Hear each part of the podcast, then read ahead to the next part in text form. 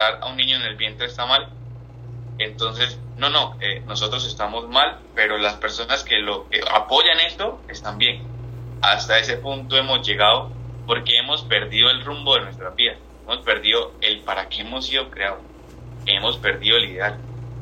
Y en este ideal se nos van a presentar un sinfín de dificultades. Cuando nosotros vemos la historia de la iglesia y empezamos a adentrarnos en todo esto, nos damos cuenta de que ser cristiano es ser